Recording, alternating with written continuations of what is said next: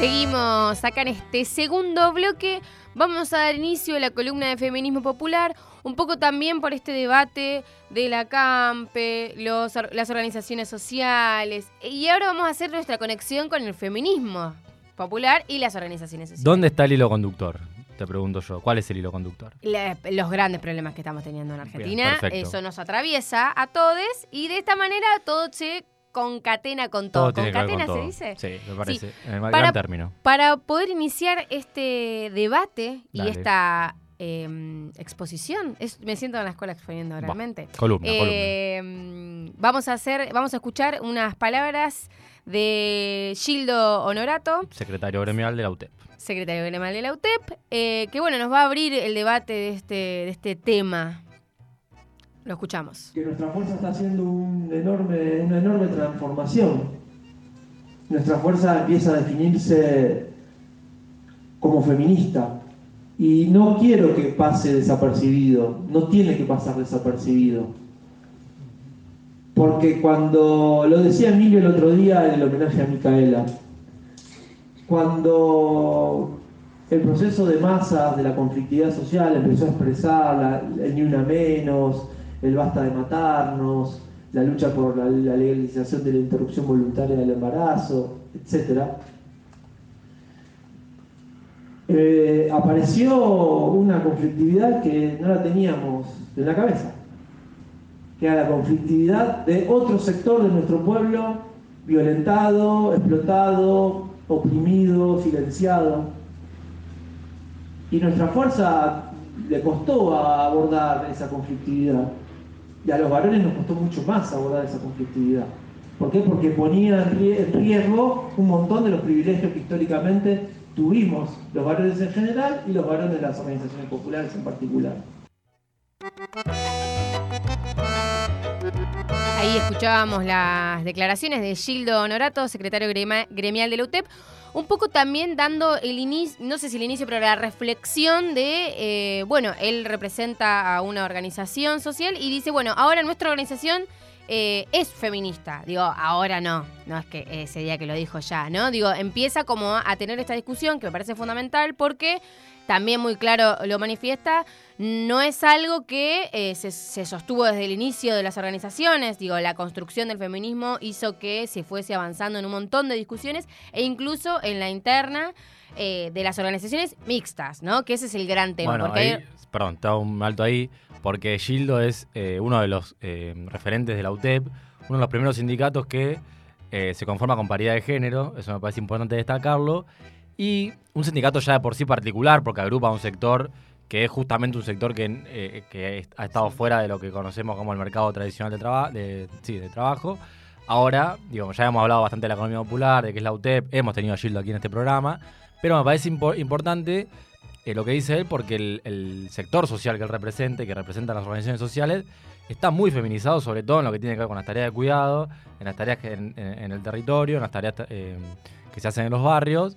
Pero bueno, me parece que, digo, así como reconocemos que eh, la mayoría de las, eh, casi todas las tareas de cuidado las realizan las mujeres, no tiene que ser ese el, el- el- el único rol de las mujeres Tal en las organizaciones sociales.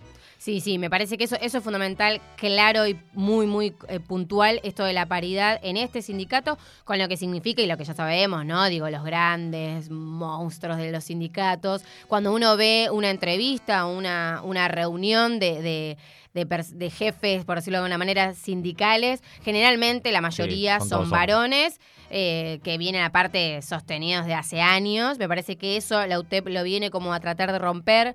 No, no gratis seguramente, ¿no? Luego de muchas discusiones. Y, y claro también porque apunta a la representación de un, de un espacio que tiene que ver con la economía popular. Y en este caso haciendo hincapié particularmente en la economía del cuidado, ¿no? En las tareas de cuidado que llevan adelante, que naturalmente, porque el mundo es así, el patriarcado también, son eh, feminizadas. Generalmente las actividades de cuidado son, digo, toda la, la mayoría de las personas que realizan tareas de cuidado en una familia son mujeres, géneros o diversidades, que o les toca cuidar a un adulte mayor, les toca cuidar a los niños y niñas de la familia, o también les toca hacerse cargo de los cuidados de, la comunidad, del colectivo, ¿no? Como vos decías recién también, de los merenderos, los comedores, lo- los espacios sociocomunitarios, generalmente están llevados adelante por mujeres. Digo, no es no, nosotros vamos a una reunión una, o alguna cuestión que tenga que ver con algún merendero, algún comedor comunitario y no es gratis que la mayoría de las personas que estén ahí explicando lo que se viene haciendo, sosteniendo esas actividades, sean eh, mujeres, géneros o diversidades. Y me parece a mí no, no, no menor eh, que tenga que ver con el reconocimiento económico a estas trabajadoras, porque las trabajadoras de los espacios comunitarios, que como repito de vuelta, por si no queda alguna duda, generalmente son mujeres, géneros o diversidades, eh, tienen también otro, como la doble jornada de trabajo. Este es un término que se viene tratando de incorporar para poder reflexionar sobre qué significa tener dos trabajos, ¿no? Digo, un trabajo doméstico en la casa llevando adelante actividades que son sumamente complejas, que llevan mucha cantidad de tiempo. Y cuando digo eso, no digo ir y limpiar el baño o barrer el patio, sino estar atento a que los pibes y pibas hagan la tarea. Estar atento a que los pibes y pibes tengan todos los controles médicos. Estar atento a si el pibe o piba le pasa algo, porque digo, en la vida de una persona no es comer, vestirse, ir a la escuela y ya, ¿no? Hay situaciones que resolver, hay cuestiones que contener también. Digo, una persona, un niño, una niña en desarrollo necesita contenciones emocionales para muchas de las cosas que está atravesando en esta vida y generalmente esa tarea la llevan los varones. Los varones, las mujeres. Es fallido, no, es fallido. Eh, no, Ya y- quisiera. y Digo, también, no, sí, a ver, y, y se ha empezado a instalar esta discusión de. De hecho, hemos hablado, o eh, por lo menos he escuchado de eh, organizaciones que intentan eh, como invertir los roles, ¿no? Y que el día que sea merendero, que se, Claro. o que se realice en la olla popular, sean los varones quienes cocinen, bueno, como que se ha in- intentado eh, un poco romper eso desde dentro de las mismas organizaciones. Eh, pero bueno, me parece también importante reconocer eh, por qué la esta columna o por qué este espacio que venimos eh, a hablar, eh, históricamente le hemos puesto o se ha llamado feminismo popular, ¿no? Digo, el- el- no por nada el término de popular, bueno, representa claramente que en las situaciones de vulnerabilidad social, las situaciones de, en, en los sectores más humildes, bueno, son las mujeres las que saben, siempre se habla de para, salir a parar la olla, ¿no? Y bueno, y hay una demanda histórica también de, lo- de las organizaciones, las primeras organizaciones piqueteras, organizaciones de los ocupados, que eran que los eh, muchos de los, eh, los primeros piqueteros que salían a movilizarse eran aquellos eh, varones que no conseguían trabajo y las mujeres se quedaban en la casa organizando los comedores comunitarios. Y ahí está, y, y en ese, en ese doble tarea de que en ese momento eran las mujeres con la olla y los hombres eh, cortando, calles. cortando la ruta, las calles, bueno, ahí se, la síntesis un poco de lo que es la economía popular. Y me parece súper interesante que este debate se esté dando ahora sobre el rol que ocupan las mujeres en este, en este colectivo, que no hay que olvidarse, es cada vez mayor y ocupa entre 6 y 8 millones de personas, bueno, según, eh, digo, también cuesta no encontrar los datos, pero eh, es un colectivo muy grande y en donde el gobierno tiene que tomar una política y donde hoy, eh, cuando se está hablando mucho de crecimiento económico, de que la, la economía está creciendo, bueno, y ayer estuvo Guzmán en una entrevista en C5N hablando justamente de esto, ese crecimiento económico evidentemente no está llegando a los sectores más populares, no está llegando a los barrios o no está llegando a la mejora eh, real, de la, a que la gente sienta una mejora real en su vida. Sí, sí, ta- tal cual en relación a eso. Y yo también lo que esto lo queremos unir, ¿por qué? Porque el feminismo popular viene a eh, romper y a intentar dar discusiones que hasta hace un tiempo no se venían dando, ¿no? No se daban, se daban por naturalizadas, se daban por sentadas, así pasó con el, con el aborto, digo, venimos sosteniendo, ¿no? Con la, con la mm, em, el cupo laboral trans, venimos dando discusiones que hasta hace un par de años eran casi, te digo, una locura sostener. Y con el tiempo ahí empujando, pa, pa, pa, se están dando las discusiones. Y este aquí te quería contar, que seguro que ya lo sabes Sí. porque lo sabe todo el mundo. Nació Francisco. Yo te digo, nació Francisco. ¿vos qué me decís? Eh, no sé, no, eh, nada. Nació el papá de vuelta. ¿Tuviste no, un hijo? No, no, Ah. para nada, lejos de tener un hijo. Eh, nació Francisco. Francisco es el hijo de Alberto. Francisco Fernández Yáñez. Exactamente. Que eh, voy a hacer un, un comentario muy al pasar. Vi a, unas, a una chica en Twitter que subió el chat que tuvo con su mamá. Le dijo, nació el hijo de Alberto y le mandó la foto de las patitas que subió Alberto a Instagram. Mm. Y la madre respondió, ay, qué patas grandes. bueno, perfecto, nada, nada que ver. Y en relación a esto, digo que, que vengo acá a decir nació el hijo de Alberto para que sepamos que nació el hijo de Alberto, no. Vengo a decir por qué a que haya nacido el hijo de Alberto eh, trajo a discusión de nuevo al, al- al terreno público y más, más masivo la discusión en relación a las licencias por paternidad. Sí, de hecho Cristina le, le mandó un saludo a Alberto y le, mandó le unas flores. Macho, y- quédate en tu casa. No, y, le, y instaló el tema del debate también. O sea, evidentemente es un tema que hace rato se viene debatiendo, pero que bueno, obviamente eh, se haga reflote con el... con Hace el- rato, rato, hace muchos años Sí. que se viene debatiendo, pero a- este año en particular, Alberto, cuando hizo la inici- eh, inició sesiones eh, este año en primero de marzo, Sí, ¿no? el primero ¿Fue? de marzo. El primero de marzo, él en su discurso manifestó la posibilidad de que este año se discutiera en el Congreso un proyecto donde bus- que busca ampliar las licencias eh, por paternidad en, en- en los en los trabajos. ¿Por qué, ¿Por qué dice esto? Porque hoy por hoy, eh, ha- ha- seguro que lo sabes, pero hagamos una apuesta. Hoy por hoy, una persona dentro del contrato, ley y contrato de trabajo, ¿no? Sí. Que es una ley y contrato entre privados, cabe aclarar eh, la situación. Una persona que trabaja en un privado, varón, tiene un IGE, ¿cuántos días de licencia tiene? Dos días. Dos días de licencia. ¿A ustedes les ¿Qué me parece? gané? Nah, un abrazo después del Ah, programa. bueno. Eh, ¿Qué significa esto? No significa que hay una persona que tiene dos, dos días de licencia y ya. Esto da por sentado y recae automáticamente que el varón no debe hacerse cargo de los cuidados de ese niño que acaba de nacer. ¿Y la madre cuántos años tiene? ¿Cuántos días tiene? de 90 licencia? días. 90 días que es... eh, Tres meses. Tres meses. Tres meses. Digo, una, ma- una persona, una persona gestante, una persona con útero que dio a, a- que parió a un pibe, porque dio a luz es medio, no medio de Dios, ¿no? Digo, ahora que estoy pensando.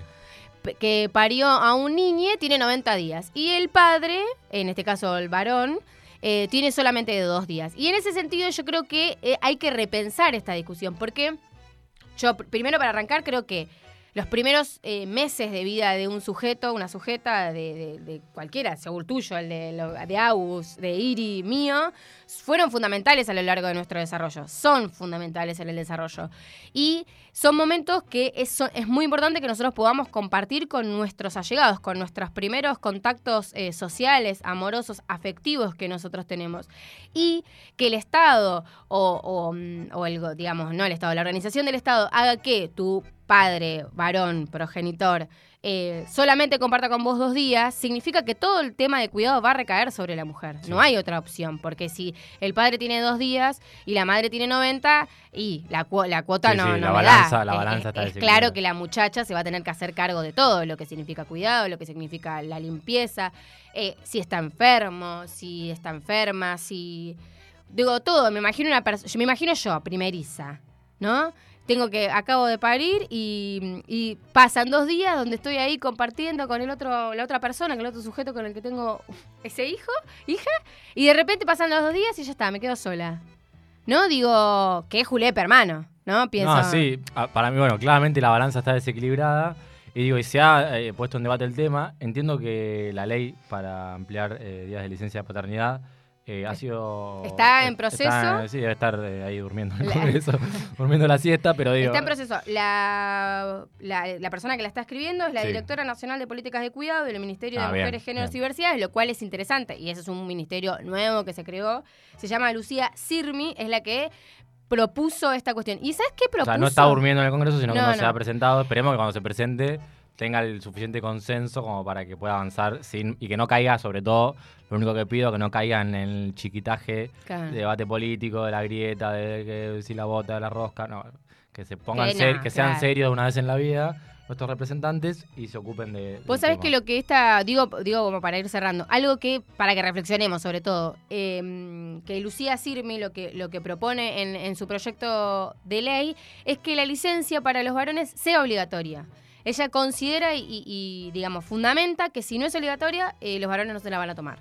No, está, eh, es un punto. in- Digo, para que lo pensemos. No, pensemos sí, los varones sí. oyentes que estamos Irina, teniendo. nuestra productora, agrega un mensaje y dice: van a tener hijos para tener licencia. Claro, Ese a bueno, ser- a también, claro. discurso, sí, claro. sí, sí, sí, sí, ¿A claramente. vos te parece igual que se puede No. a hacer el discurso? No, por supuesto. Con esto lo que queremos decir es que los feminismos populares venimos también a traer estas discusiones, ¿no? Porque la tarea del cuidado debe ser equitativa, ¿no? Na- no es que una mujer tiene hijos solo. Perdón, perdón, me aclara Irina, no lo dije yo, me dice, no, ya sabemos No. que no lo dijiste vos. Ella está eh, eh, dando a, a entender Exacto. cuál sería el discurso que va a salir de- Sí, sí, que seguro va a haber. sectores. Me la imagino a. Bueno, no voy a nombrar a ninguna persona que está en la televisión, las pero dudas, me, me. Me- imagino eso. Yo lo que quiero traer con este tema es el debate que tenemos las organizaciones sociales, los feminismos sobre este tema y sobre la relación que tiene con el cuidado, ¿no? Lo que significa el cuidado de un sujeto nuevo eh, y la importancia de poder hacerlo de manera colectiva. Digo, que los varones que son progenitores puedan involucrarse realmente en la crianza de sus hijos. No sé vos qué opinás. Sí, no. Eh, ¿Tenés ganas de tener hijos alguna vez? Mira, ahora no te puedo responder eso en este momento. Voy a hacer como en los programas de televisión. Cuando... Yo en mi vida privada no hablo. Claro, yo en mi vida privada no hablo. Eh, no comment, diría el Coco Basile. Eh, no, eh, hablando en serio, creo que sí, tiene que ver con. Digo, es, es la, el, el, la, una de las cuestiones claves de, de cuando hablamos de economía del cuidado. Eh, y que ha estado, ¿no? Esto de quién cuida a los hijos, a las hijas, quién se ocupa del cuidado del hijo, de, o de ese niño o niña.